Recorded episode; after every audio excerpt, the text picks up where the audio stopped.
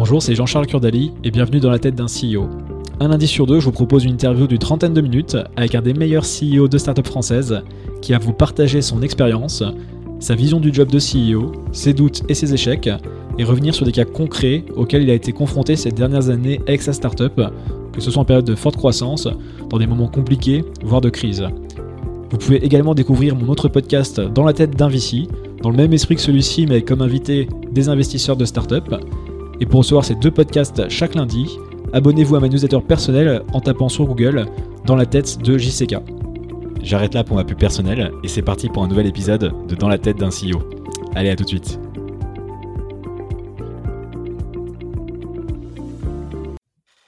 Salut Yacine. Salut Jean-Charles. Écoute, je suis, très content de faire cet épisode avec toi. C'est euh, l'épisode de transition Dans la tête d'un CEO, après avoir fait euh, celui avec Dans la tête d'un VC et Mehdi il y a quelques mois. donc, je suis ravi de pouvoir te présenter aux auditeurs, puisque ça veut dire que le podcast va, va reprendre, chose que je n'étais pas tout à fait sûr au, début de l'été, mais je suis très heureux de voir que quelqu'un, en l'occurrence toi, le, le reprenne. Donc l'idée aujourd'hui, c'est de bah, merci. L'idée, c'est de te, présenter, comprendre tes motivations et de, et de, savoir ce qui va se passer pour dans la tête d'un CEO pour cette deuxième année.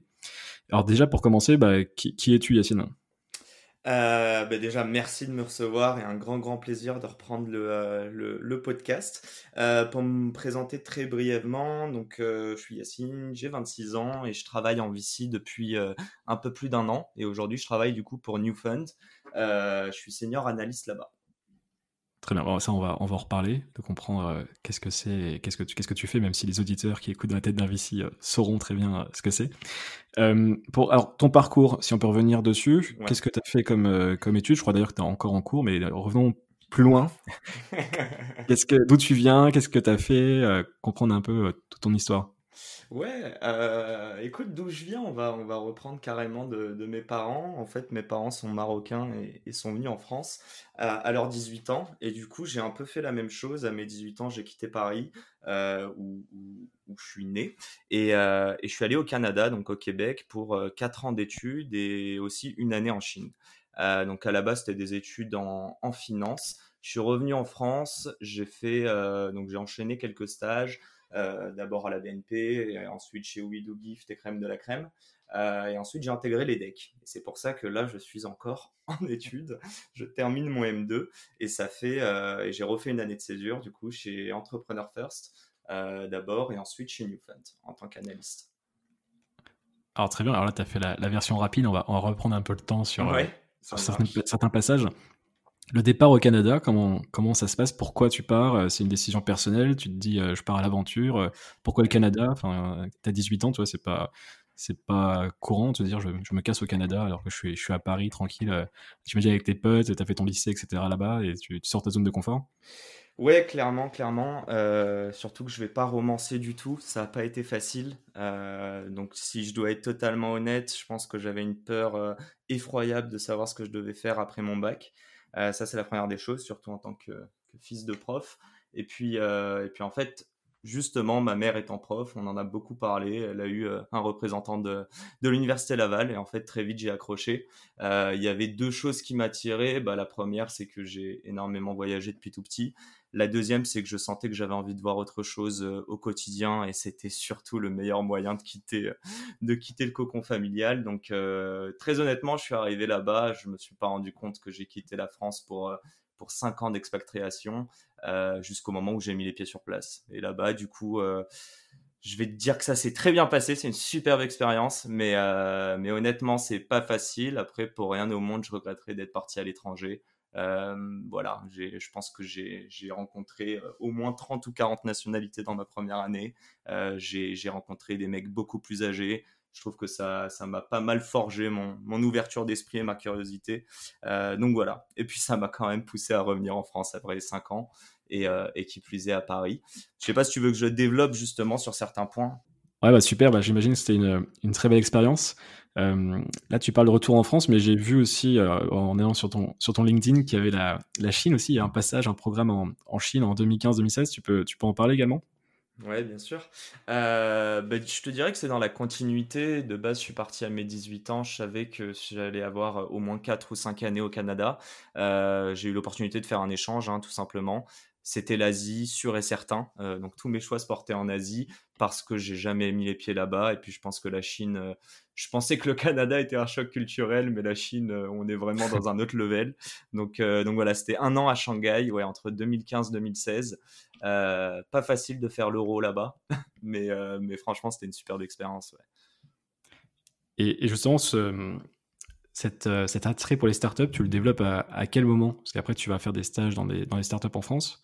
Ouais. Ça vient d'où cette, euh, cette envie de t'intéresser aux startups, cette passion que tu peux avoir? Ça se sent quand tu parles, bah là, les gens vont le voir, mais quand je te parle en off, j'avais ressenti très vite quand, dans nos premiers échanges. Ouais, bien sûr. Bah, ça sort d'où cette, euh, cette, cette passion pour les startups, la technologie ouais, La, réalité, en fait, encore une fois, euh, je peux pas dire que, euh, je sais pas, j'ai regardé Social Network, j'en suis sorti, euh, j'étais waouh, je vais, je vais monter ma, ma boîte. C'était pas comme ça, en fait, c'est mon entourage. Euh, très tôt, je suis allé au, au Canada. j'ai rencontré, je pense, dans les premiers jours, un, enfin, mon futur coloc et très bon ami qui au final s'occupe de, de, Station F, donc euh, Gwen. Euh, et, en gros, lui a commencé à monter sa boîte la première année. Euh, donc j'étais baigné, enfin j'ai baigné dedans avec lui très très tôt. En parallèle, il s'avérait que ma sœur venait de finir ses études, commençait à bosser pour une boîte de, de requêtes internet elle a enchaîné chez Google. Donc je me suis dit, bon, il commence à y avoir des choses dedans. Je veux dire, on n'arrêtait pas d'en parler au quotidien. C'est, ça baignait un peu mon, quotidien. Et puis, euh, quand je suis rentré en France, mine de rien, j'ai quand même commencé avec un stage à la BNP. Euh, déjà, la première chose, c'est que je suis rentré en France pour l'été faire un stage mais il m'a été hyper compliqué avec un diplôme étranger de trouver un stage euh, en finance, un premier stage sans, sans expérience significative dans le secteur avant. Euh, j'ai, enfin très honnêtement, je pense que j'ai fait une semaine, j'ai su que j'allais pas m'y plaire, mais euh, superbe expérience. Encore une fois, ça permet de savoir ce qui te plaît, ce qui te plaît moins. Euh, pour être très honnête, je pense que la chose qui m'a le moins plu et dès le début, je l'ai vu. il y a eu une très grosse hiérarchisation. il y avait un, un, certain périmètre de tâches auquel j'étais cantonné. Et il y avait cette notion de pas être dans le concret. Euh, je ne vais pas rentrer dans le détail sur le métier que je faisais, mais, euh, mais j'ai été sur les marchés financiers en middle office et je gérais euh, le, le, statut des, des, en fait, des opérations en cours pour un de mes clients. j'ai trouvé ça pas super intéressant. Puis mon, mon, mon entourage, enfin les gens autour de moi n'étaient pas du tout passionnés par la finance. Donc si tu veux, je me revois, j'avais quoi? J'avais ouais 22 ans. Je me revois arriver en me disant première expérience pro, j'étais stressé. Puis au final, très très vite, j'ai vu que, euh, que je l'ai très vite trop intellectualisé. Euh, et du coup, il y a eu cette notion de vouloir faire du concret très vite, euh, de vouloir voir une retombée, un retour des résultats, de mettre la main dans, dans, le cambouis. Et si tu veux, enfin, je sais que cette expression est utilisée à tort et à travers, mais la notion vraiment de te dire, tu as un problème, tu connais pas encore la solution, tu ne sais pas comment y aller, et entre guillemets, débrouille-toi. Et en plus de ça, te dire que ça va bénéficier à toute une organisation, ça m'a vraiment plu. Euh, après, je voulais pas faire un job vraiment que finance. Euh, je voulais vraiment avoir une vue transversale et du coup, clairement, le poste de bras droit de CEO, euh, d'abord chez We Do puis ensuite chez Crème de la Crème. ouais, je pense que c'est ça qui. Je pense qu'à partir de la moitié de mon deuxième stage chez Crème de la Crème, je savais que je voulais basculer côté VC. Je voulais pouvoir justement échanger comme je le faisais au quotidien avec les CEO. Quoi. Ok, c'est marrant parce qu'en fait, le fait de travailler, parce que c'était quand même opérationnel, hein, euh, ça consiste en quoi le quotidien d'un assistant CEO chez Crème ou Crème de la Crème ou Udo Gift? Ça consiste en tout un tas de choses. Euh, ça va du euh, de la modélisation de futur cash flow et du coup de ton BP et du coup c'est quand même, alors t'es pas impliqué sur la strat, mais quand même tu la mets en place et tu la modélises. Donc ça, c'est hyper intéressant. À, euh, je pense que et chez We Do Gift et chez Crème de la Crème, j'ai vécu deux déménagements. Euh, voilà, on est une start-up, on a peu d'argent. Bah, tout le monde, encore une fois, met les mains dans le cambouis. Et donc ça va par faire des allers-retours au Leroy Merlin, euh, aller au tribunal de greffe de, de Paris pour, pour changer le cabis. Euh, toutes ces choses-là. Donc bon, évidemment, tu penses bien que la deuxième partie était un peu moins intéressante, mais d'un autre côté, je trouve que ça relate pas mal le quotidien du CEO. Et puis mine de rien, tu crées une relation avec les, euh, avec tes supérieurs parce que tu passes la journée avec eux, euh, qui fait que tu vois ce à quoi ils sont, euh, ils sont exposés au quotidien, euh, devoir gérer des équipes aussi bien de, de dev que de customer success, que de, que de tech, sachant que tu n'as pas d'expertise vraiment pointue là-dessus. Je pense que, moi, ça m'a vraiment vraiment intéressé. Après, je pense qu'on pourra en reparler, mais j'ai pas encore eu la, la, grosse idée pour pouvoir me lancer pour le moment. Du coup, le VC, c'était juste parfait pour pouvoir pouvoir échanger avec les personnes euh, sur, leur, sur leurs expériences, sur leur vécu et, apprendre par la même occasion. Quoi. Bah, on, va, on, va, y revenir, comme tu dis, sur cet aspect VC, mais euh, qu'est-ce que tu retiens justement? Tu as, un petit peu évoqué ça déjà, mais sur le, le job de CEO, tu l'as vu, alors il y a plein de manières, ça dépend de la phase de la boîte, ça dépend euh, de plein de paramètres, la personnalité du CEO aussi, etc. Mais qu'est-ce, que, qu'est-ce qui t'a marqué justement sur ces deux expériences? Tu as pu en côtoyer deux? Ouais. alors je sais qu'il y en a un qui est, qui est assez jeune, euh, que je connais plus de réputation, euh, Jean-Charles Varlet, et l'autre qui est, je ne sais pas qui c'est par contre sur, chez, euh, Jérôme chez Gift. Et je sais pas l'âge qu'il a, mais du coup, qu'est-ce que qu'est-ce que t'en retiens? Qu'est-ce que tu as, appris bah, avec ces sur leur métier Ouais, c'est super drôle parce que dis-toi, les deux boîtes, quand je suis arrivé, bon, We Do Give, c'est un peu particulier parce qu'ils ont un, modèle avec un, un, un, BFR négatif. Donc, en gros, ils encaissent avant de décaisser. Donc, la notion de lever des fonds n'était pas forcément euh, prédominante pour eux. Ils avaient fait un petit ticket avec, euh, avec Kima, il me semble. Euh, à l'inverse, crème de la crème, quand je suis arrivé, je pense une semaine après que je suis arrivé, on avait 3 millions qui venaient d'arriver de la série A. Donc les deux avaient environ entre 40 et 50 employés. tout confondu et, et pensaient déjà à aller à l'international. D'ailleurs, j'ai vécu crème de la crème qui allait à Londres pendant que j'y étais. Euh, les deux CEO, Jean-Charles qui avait euh, deux ans de plus que moi à l'époque versus Jérôme euh, qui devait avoir, j'ai pas exactement son âge, mais qui était plus âgé, je dirais 35, un peu plus peut-être. à travers ça, si tu veux, tu vois déjà la différence entre bah, les personnalités, l'expérience et la gestion.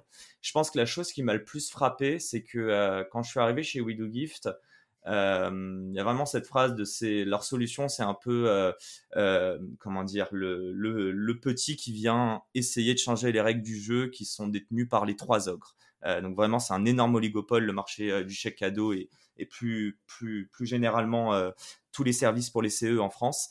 Euh, et il s'avère, hein, pour te donner un petit peu de chiffres, que euh, entre 15 et 18% des chèques cadeaux euh, à l'ancienne étaient, étaient jamais utilisés, perdus, périmés. Donc c'est 100% de marge pour le provider. Il n'y avait rien de digital. Bref, il y avait vraiment l'offre où bah, eux, ils remboursaient évidemment ce qui n'était pas utilisé. Et en plus de ça, tu pouvais pour la première fois faire tes achats sur Amazon enfin. Euh, donc du coup, l'offre était folle. Maintenant, euh, j'ai été beaucoup moins euh, sensible à la, culture d'entreprise ou le management que, que Jérôme appliquait. Donc je pense que ça vient aussi peut-être de ses expériences en conseil avant.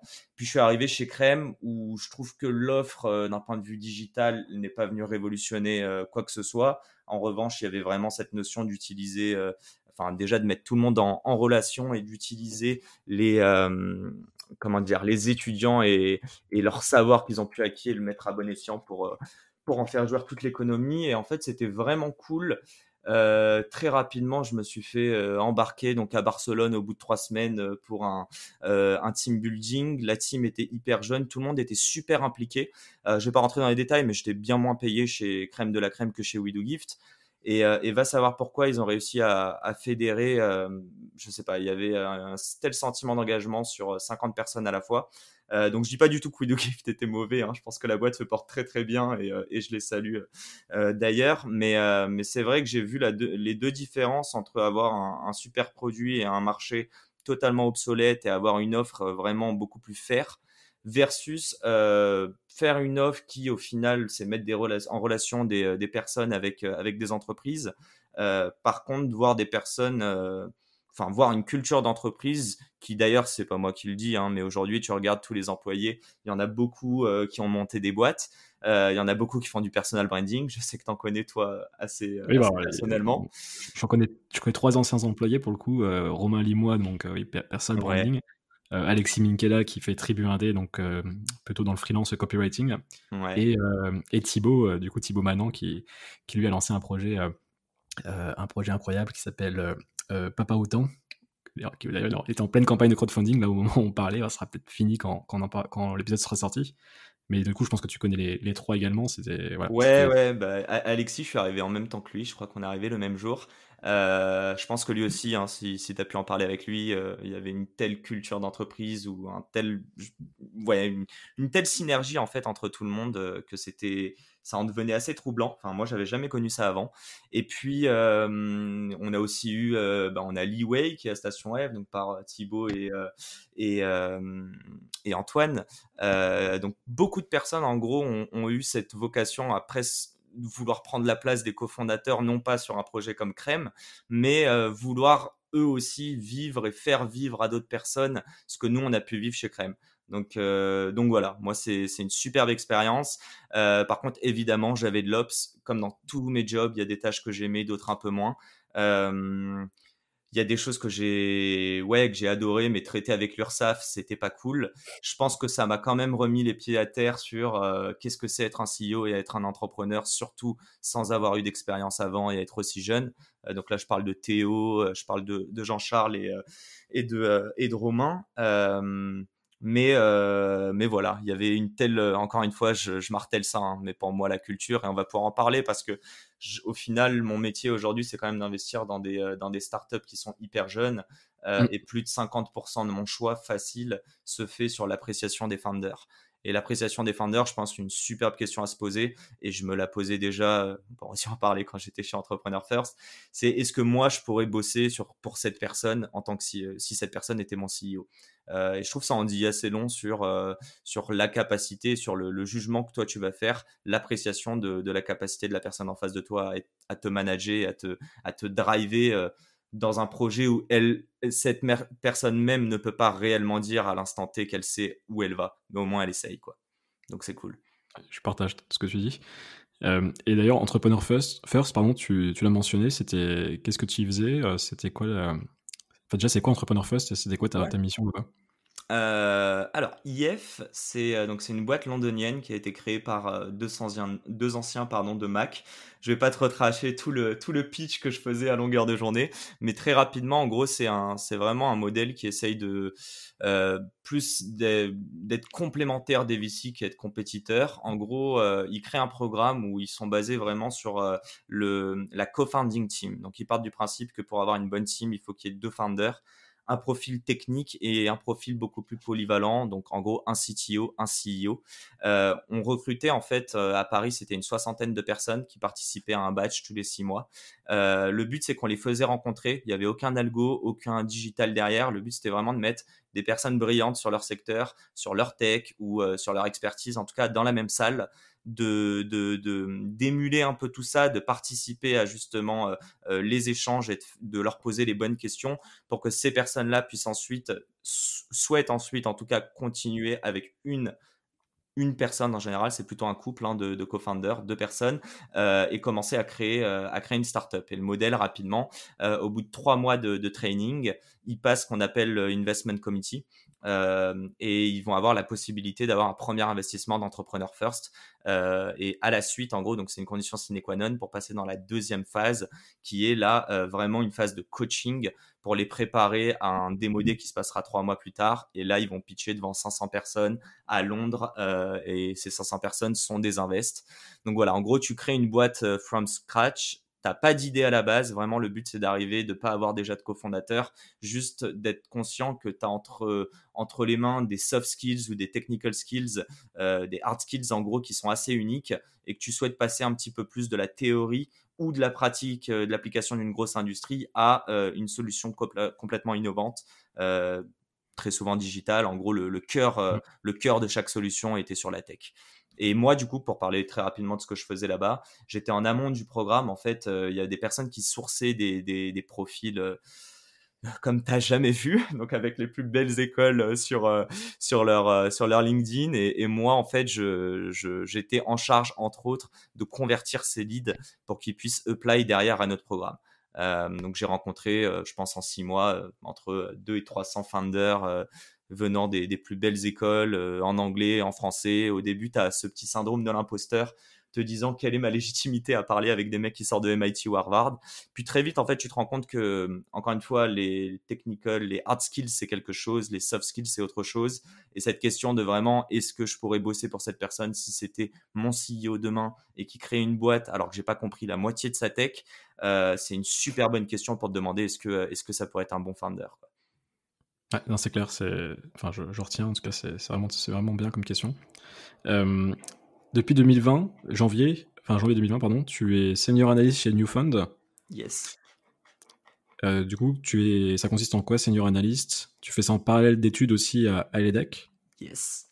Comment ça se passe? Parcours atypique. Euh, ouais, en fait, donc là, j'étais en, en, césure en fait, et je viens de reprendre mon M2 là il y a, il y a un mois. Euh, donc pour remettre le contexte, j'ai commencé en stage, j'ai été analyste et puis j'ai été euh, gardé à la fin en, CDI là depuis depuis août en, en, tant que senior analyste. Euh, mes tâches, elles sont simples. On m'a vraiment recruté avec une, une, seule et bonne mission qui était être l'homme du terrain et, euh, et s'occuper de tout ce qu'on appelle le outbound, donc tout le sourcing. À Newfund, ils ont une thèse assez particulière qui est qu'ils investissent en France et aux US. Donc c'est vraiment le fonds franco-américain. Et par contre, ils ont aucune restriction en termes d'industrie. Et c'est ça qui me plaisait énormément. Euh, j'ai adoré IF, j'ai adoré, donc c'était vraiment focus deep tech. Mais je suis conscient qu'il y a d'autres boîtes qui sont un peu plus low tech. Euh, tout ce qui est marketplace, site de e-commerce, ça marche très très bien. Et je me suis, je voulais aussi me, me comment dire, me confronter un petit peu à tout ça, essayer de d'identifier ces opportunités. Et puis au-delà de ça, euh, je pense que, enfin, il y a, y a, je pense n'importe quel VC hein, doit avoir cette qualité qui peut être aussi un défaut, mais la curiosité et c'est un, c'est un, comment dire c'est un attrait personnel pour l'écosystème et pour pouvoir découvrir l'histoire de chaque personne, chaque individu qui va te raconter sa vie pendant peut-être 20 ou 30 minutes, son projet, et essayer toi en 20 ou 30 minutes de te demander euh, où est-ce qu'il va aller et où est-ce qu'il pourrait être, ne serait-ce que dans un ou deux ans. Euh, moi, ça m'a, c'est un exercice qui me plaît énormément. Après, il y a un deuxième exercice qui est que vu que je suis l'homme du terrain, euh, je représente Newfund. Donc ça, c'est participer à énormément d'événements.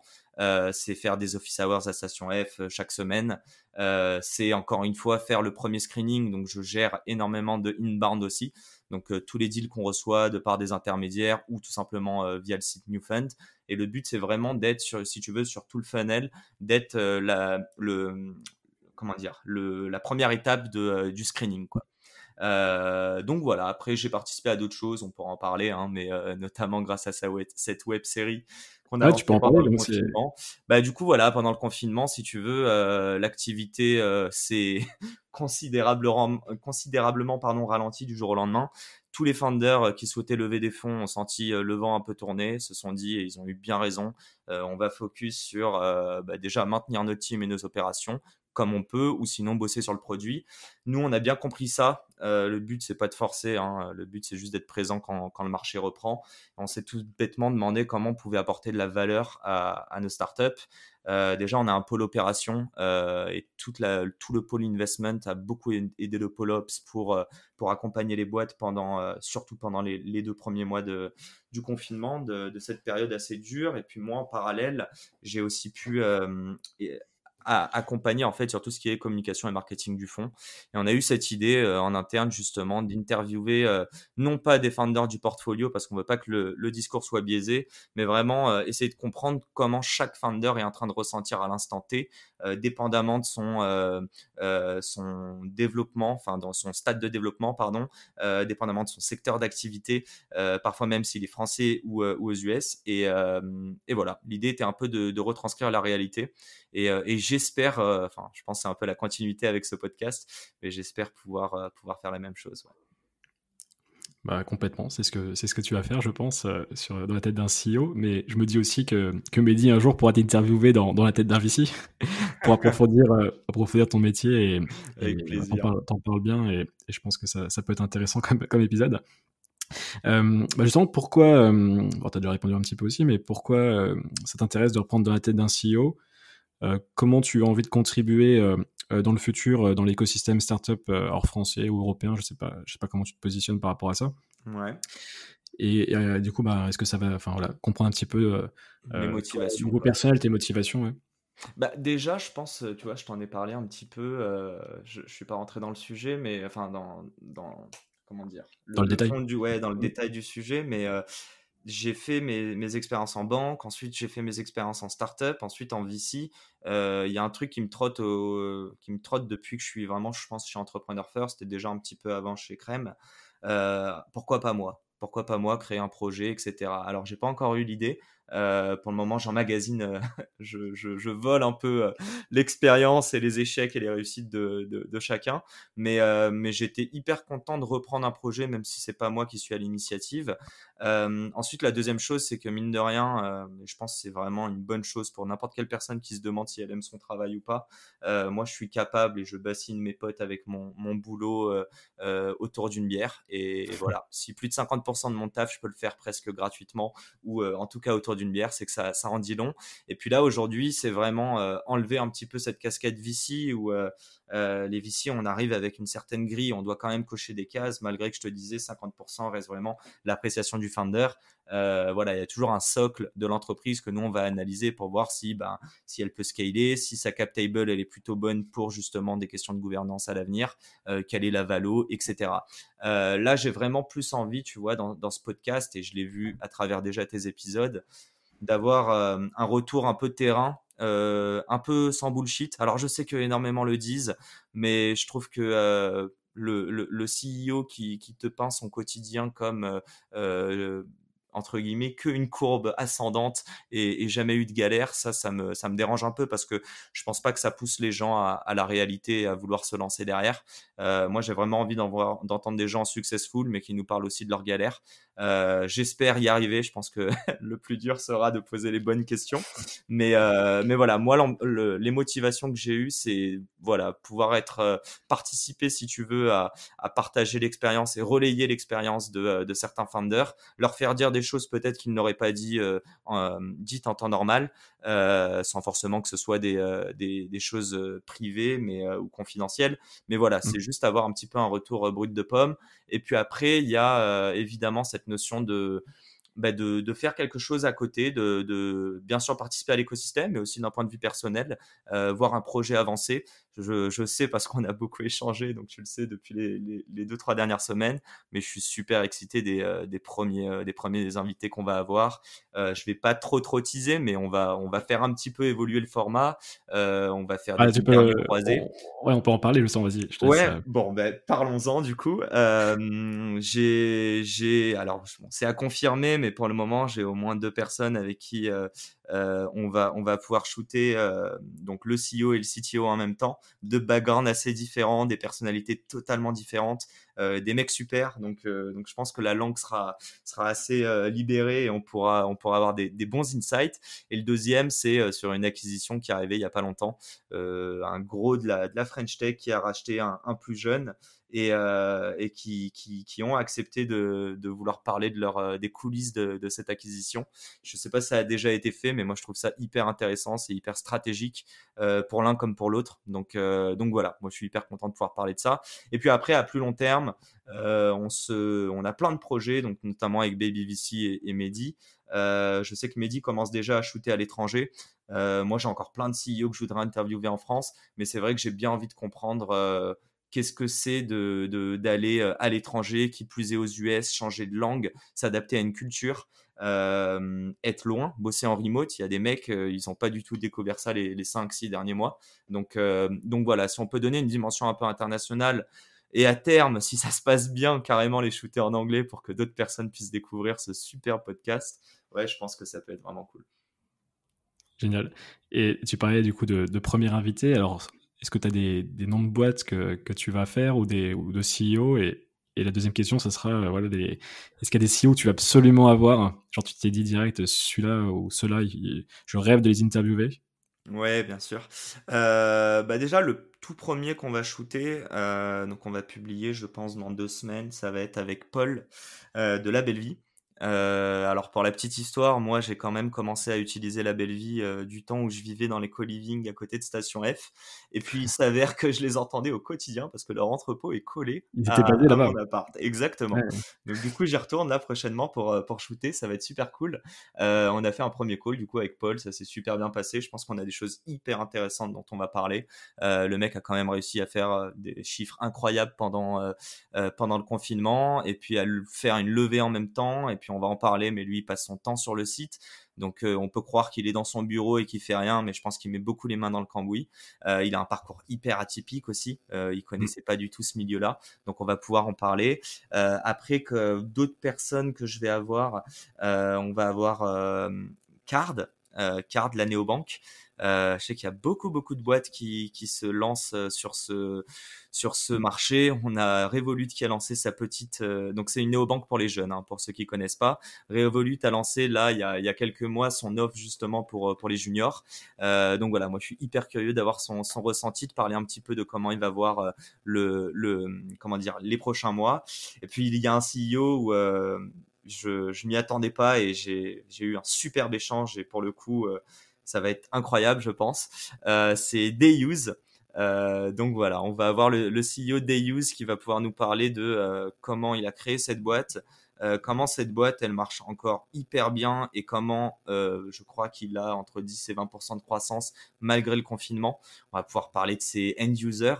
Euh, pour vous teaser rapidement, Dayuse c'est la solution qui permet de réserver des, des hôtels sur des créneaux horaires dans la journée on se dit pourquoi ça n'existait pas, mais voilà, on a une idée et puis ça marche super bien.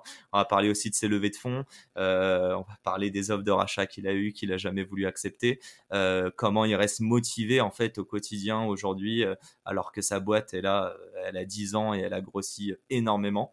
donc voilà, et puis pour la petite histoire ce, ce founder m'a quand même proposé euh, d'aller tester sa solution que je vais faire euh, volontiers avant de pouvoir shooter le podcast.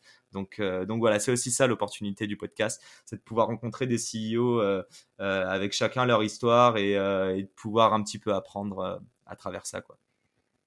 Bah, génial. Bah écoute, Yacine, je pense que les auditeurs ont appris pas mal de choses sur toi avec cet épisode et, je suis très content de voir la, la, direction que tu veux donner au podcast. Moi, c'était une de, une de mes volontés aussi, euh, au même titre que dans la tête VC, d'aller encore plus loin que le format que j'avais instauré euh, pendant, pendant un an. Donc euh, voilà, j'ai hâte d'écouter en tout cas les, les premiers épisodes avec, enfin, les, premiers épisodes où tu, seras l'animateur du coup. Mais, mais hâte aussi, tu n'as pas idée. Donc voilà, c'était pour mes, pour mes questions. En tout cas, merci beaucoup pour, pour tes réponses. Je te remercie. Bah écoute, je vais, reprendre la main. Moi, j'avais, c'est clair que j'ai quelques questions à te poser. On en avait déjà un petit peu discuté, mais même pour les auditeurs, euh, je suis curieux de savoir, euh, bah déjà, si tu veux nous reparler un petit peu de comment tu as commencé avec Dans la tête de JCK, euh, dans la tête d'un VC, dans la tête d'un CEO, dans la tête d'un product manager. puis tu vas nous parler, ça, ça va être encore dans un second temps, de ton nouveau projet. je tiens quand même à le souligner pour ceux qui n'ont jamais entendu ce podcast, ce podcast pardon, que JC est un ancien joueur de poker. Donc voilà, je trouve qu'il y a entre guillemets pas de lien. Et en vrai je suis sûr qu'il y a des connexions qui se qui sont super logiques entre toutes tes expériences. Mais euh, mais voilà j'aimerais comprendre. Je sais que tu as commencé avec dans la tête de JCK pourquoi? Qu'est-ce qui t'a poussé en fait à aller sur du VC ensuite sur des CEO puis même le métier de product? Ouais. Bah, top de faire une petite interview inversée, c'est marrant. Euh, ah, du coup, dans la tête de JCK, ça, ça fait deux ans, là, on enregistre en, octobre 2020, euh, j'ai lancé en octobre 2018, et ça coïncide avec mon arrivée à Paris et la, fin de ma première expérience, euh, enfin, ma première grande expérience de startup, où j'ai confondé euh, Fetch, du coup, qui était une boîte de, food delivery que de laquelle j'étais le CEO pendant, quatre années, quasiment, trois ans et demi. Et, en arrivant, voilà, j'étais très fatigué mentalement et physiquement quand je suis arrivé à Paris de cette expérience. Et, j'avais aussi envie de continuer à créer du contenu. Et en fait, euh, l'idée m'a pris en fait de publier une newsletter où j'allais partager euh, euh, diverses pensées, ressources et, lectures que je pouvais avoir au quotidien. Et en fait, je me suis pris au jeu et voilà, c'est une newsletter que j'écris toutes les semaines depuis, bah, depuis deux ans maintenant, tous les lundis à 16h30, qui est publiée les lundis à 16h30. Et, et à partir de ça, si tu préfères, euh, il y a eu plusieurs choses en, 2019. Donc dans, la tête d'un VC, donc euh, bon, j'ai déjà raconté un, petit peu l'histoire, mais c'est le fruit en fait d'une rencontre avec un, un VC avec lequel j'avais j'avais euh, travaillé sur un projet de création de fonds. Donc je suis pris de passion pour pour ce projet-là et par et par l'envie de voilà d'investir dans des boîtes et d'aller beaucoup plus loin sur ce sur ce métier. Et là, tu parlais du poker, et c'est vrai que là, je voyais beaucoup de similitudes entre le poker et, le VC, notamment dans les, le fait de maximiser l'upside donc en fait, euh, quand tu prends une décision au poker, tu vas toujours essayer de prendre la décision la plus rentable sur le long terme. Euh, et si je le compare au VC, c'est de se dire, tu vas, quand, tu, quand tu fais du VC, tu vas vraiment viser le, le, le x50, le x100, tu vas pas chercher des x2, x3. Tu, vas, pas essayer de minimiser le risque, tu vas essayer de maximiser l'upside. Et au poker, c'est pareil, tu vas toujours chercher la décision qui va chercher le plus ce qu'on appelle lever, l'expected value. Euh, et en fait, c'est chaque décision est prise en fait euh, de, la, de manière à ce que si tu la prends un million de fois, en fait, tu vas gagner un maximum d'argent, indépendamment du résultat à court terme.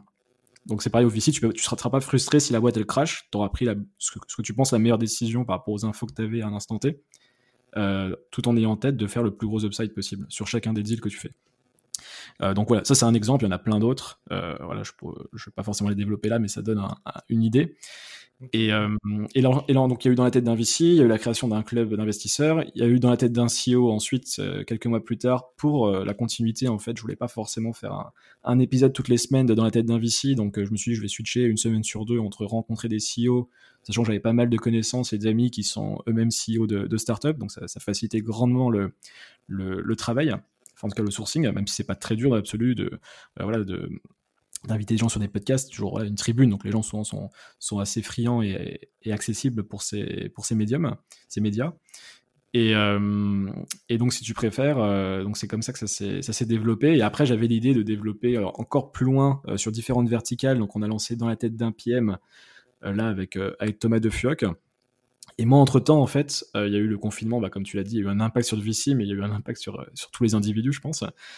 Euh, et, là, je me suis dit pendant le, confinement en fait que que je voulais pas forcément euh, continuer euh, à, cette trajectoire de qui m'a amené vers le VC, que je voulais plutôt remonter des projets start-up ou non. Et je suis parti sur un, un nouveau projet du coup qui s'appelle Longue Vue, qui est un projet qui est lié à une de mes grandes passions, qui est qui est la lecture et les livres.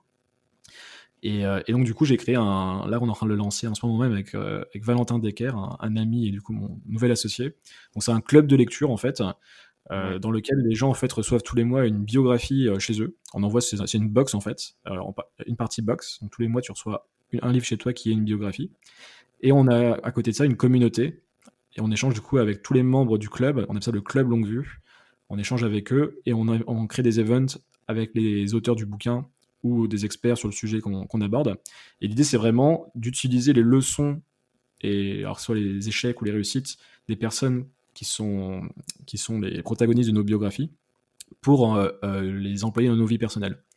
Donc c'est vraiment un peu une boîte de, je vais pas trop dire ça, mais c'est un peu dans le sens une boîte de, dev personnel, dans le sens où c'est des gens qui vont chercher à s'améliorer, à comprendre un petit peu euh, les patterns qu'il peuvent y avoir dans, dans, les vies de personnes exceptionnelles ou non, ça va être des gens très connus parfois et des fois très méconnus, mais qui ont eu des parcours euh, assez hors du commun. Euh, donc voilà, c'est sur quoi je travaille en ce moment. Et, en parallèle de ça, bah, je travaille, comme tu disais, bah, beaucoup sur dans, la tête de JCK qui continue. Je continue à, la publier toutes les semaines. Là, j'ai dépassé la, centième édition. et donc voilà, bah, puis, d'aider quand je peux et, de manière la, la manière la plus intelligente possible les podcasts bah, que je vous ai cédés du coup à Mehdi et, à toi. Euh, qui sont maintenant euh, aussi euh, liés à, à BabyVC, comme tu l'as comme tu l'as mentionné. donc voilà, donc longue vue en ce moment. Là, bah, je pense que ça sera fini. on a fait un crowdfunding du coup courant, courant septembre et début octobre. Il est, il toujours live ou?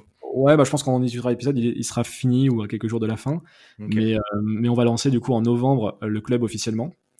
Et donc voilà, donc euh, inscrivez-vous au Club Longue Vue si vous aimez les bouquins. Et, euh, et on va faire une soirée aussi, euh, alors selon l'évolution du... on verra on en sera où avec le, le Covid d'ici là, mais, mais en tout cas, voilà, on a, des, on a de gros projets pour, autour de ça, autour de, la, autour de la lecture et surtout autour des, des idées. donc on a envie de créer une grosse communauté autour de tout ça en, en 2021. Enfin, fin 2020, début, 2020, début 2021, j'arrive. non, excellent, excellent. Et d'ailleurs, je me fais la réflexion, mais il, tu vas potentiellement passer de l'autre côté et, tu pourrais très bien être interviewé dans ah la tête d'un CEO. Toi, tu seras dans, la tête d'un VC en invité et moi, tu m'inviteras. on, va, on, va, on, va, faire des, des tournements. Euh, j'ai une autre petite question, mais d'ailleurs, j'ai quand même envie de rebondir sur une chose. Je sais pas si je te l'ai déjà dit. Hein. Euh, j'ai quand même fait tous mes galons avec, euh, avec dans la tête d'un VC. Hein. J'ai appris énormément grâce à ça.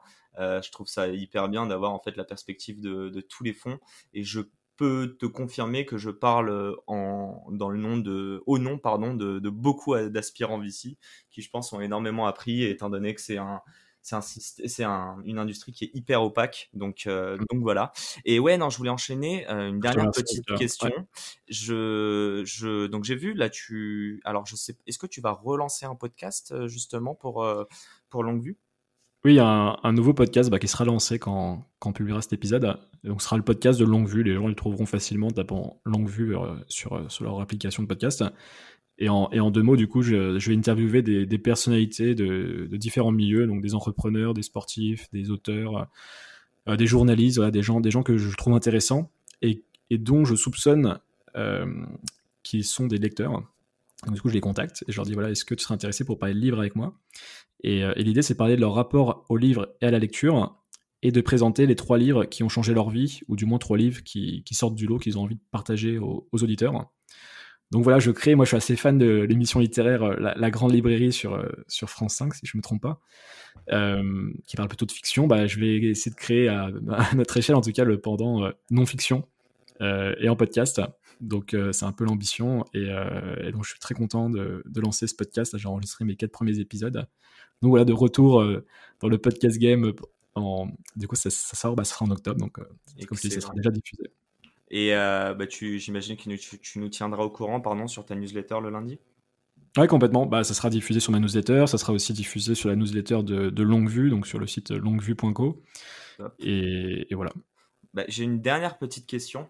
Euh, j'ai, enfin, dans tout ce que je te parle, tout ce dont on parle, pardon, depuis le début, il y a, il y a je sais pas comment dire, mais la curiosité, elle est quand même au, centre du, au cœur du débat. Euh, j'aimerais comprendre, en fait, toi, tu, pourquoi tu t'es lancé dans le podcast d'un point de vue général hein? Je ne te parle pas forcément de que ce soit VC, CEO. Tu considères, si tu veux, le, le, média, le podcast, comment tu le considères? Euh, Et je sais que tu es un grand fan de livres, par exemple, donc si tu veux me faire un parallèle et aussi les différenciations. Ouais, complètement. Alors moi, j'étais un, grand fan d'un podcast qui s'appelle Nouvelle École, qui était relativement connu en, France 2016, euh, 2017 et, 2018. Et, et, ce podcast-là, en fait, euh, combiné aussi à mes écoutes de podcasts américains. C'était mon premier podcast français, sur Prendre l'ordre. C'était le premier podcast français que j'ai vraiment adoré. Avant, j'écoutais euh, le podcast de Tim Ferriss, celui de James Altucher et de deux, trois autres euh, américains. Mais là, vraiment, Nouvelle École, ça m'a vraiment donné envie de, moi-même créer mon propre podcast, sachant que j'écrivais déjà des, articles. Donc, la création de contenu a toujours fait partie de ma vie depuis mes 16-17 ans. dans mes différentes activités, le poker, l'entrepreneuriat et, puis toutes les activités que j'ai pu avoir. Euh, et après, donc, euh, bah voilà, j'avais envie de tester, de voir si j'aimais bien ce format. Et, euh, et c'était un bon compromis entre, entre l'écrit et la vidéo. je me sens pas forcément à l'aise en vidéo. Je pense qu'il faudra y passer. c'est des choses que j'ai envie de tester à l'avenir, mais en tout cas, l'audio me, me, plaît beaucoup. Et c'était aussi le, un hack pour pouvoir rencontrer des gens que, bah, tu n'as pas forcément accès selon, bah, selon ton parcours, selon les industries que tu vises, etc. Et à vrai dire, j'ai pas commencé avec Dans la tête d'un VC. J'avais un autre podcast qui s'appelait Conversation avec JCK que j'avais lancé en tout début 2019, qui était des conversations avec des gens de tous les milieux qui m'intéressaient. Donc j'ai interviewé des, des, gens qui faisaient de la géopolitique, de la philosophie, bah, de l'écriture, de la littérature, euh, des entrepreneurs. Euh, vraiment, je suis, allé, je suis allé un peu partout avec ça. Ça m'a beaucoup aidé euh, dans ma période un peu transitoire après Fetch. Ouais. Et, d'ailleurs, c'est un format, voilà, c'est pas impossible que, euh, alors si je trouve la bande passante et, je trouve une cohérence par rapport à longue vue, que je relance un, format, euh, alors qui s'appellera encore Conversation JCK ou avec un autre nom, mais qui est un peu dans cet esprit d'aller chercher des, euh, comment dire, des rencontres avec des, gens dans des disciplines qui me passionnent, plutôt sous l'aspect, je pense, un peu modèles mentaux, euh, tout ce qui est un peu intemporel, enfin vraiment décrypter un peu les, notamment parce que je suis passionné de tout ce qui est un peu modèles mentaux et processus de, décision. Euh, et que ça soit par rapport à des activités scientifiques, de sciences humaines ou plutôt, plutôt littéraires aussi, enfin littéraires plutôt philosophiques, je dirais. donc voilà, il y a encore d'autres projets un peu, mais je peux pas tout faire. Il va falloir, va falloir faire des choix et il faut surtout rendre cohérent l'ensemble. Il faut que voilà que chaque projet ait une synergie avec le reste. Euh, donc voilà, là je m'avance un petit peu, mais en tout cas j'ai encore d'autres projets de podcast pour te dire à quel point j'aime bien faire des formats audio. Excellent. Bah, écoute, euh, au plaisir d'en parler dans, dans, un autre podcast. Euh, bah, écoute, je te remercie en tout cas, JC, pour, euh, pour vraiment me, me, redonner le flambeau et, euh, et pour ce, ce, petit épisode d'intro. Et puis, je, je, dis à, nos auditeurs à, très très vite avec Paul Le de, de La Belle Vie pour discuter de, de son parcours et des enjeux auxquels il fait face actuellement. Salut. Ah, merci Yacine. Et euh, bonne continuation du coup avec dans la tête d'un CEO. C'est top de faire euh, cet épisode avec toi. Excellent. Ciao, ciao. Merci d'avoir écouté cet épisode de Dans la tête d'un CEO. Si vous souhaitez soutenir le podcast, il y a plusieurs manières de le faire. Vous pouvez aller mettre 5 étoiles et un commentaire sur Apple Podcast, en parler autour de vous ou partager cet épisode sur les réseaux sociaux. Et enfin, vous abonner à ma newsletter perso en tapant dans la tête de JCK sur Google et en vous abonnant au podcast sur votre plateforme favorite. Je vous dis merci et à très vite pour un nouvel épisode de Dans la tête d'un CEO.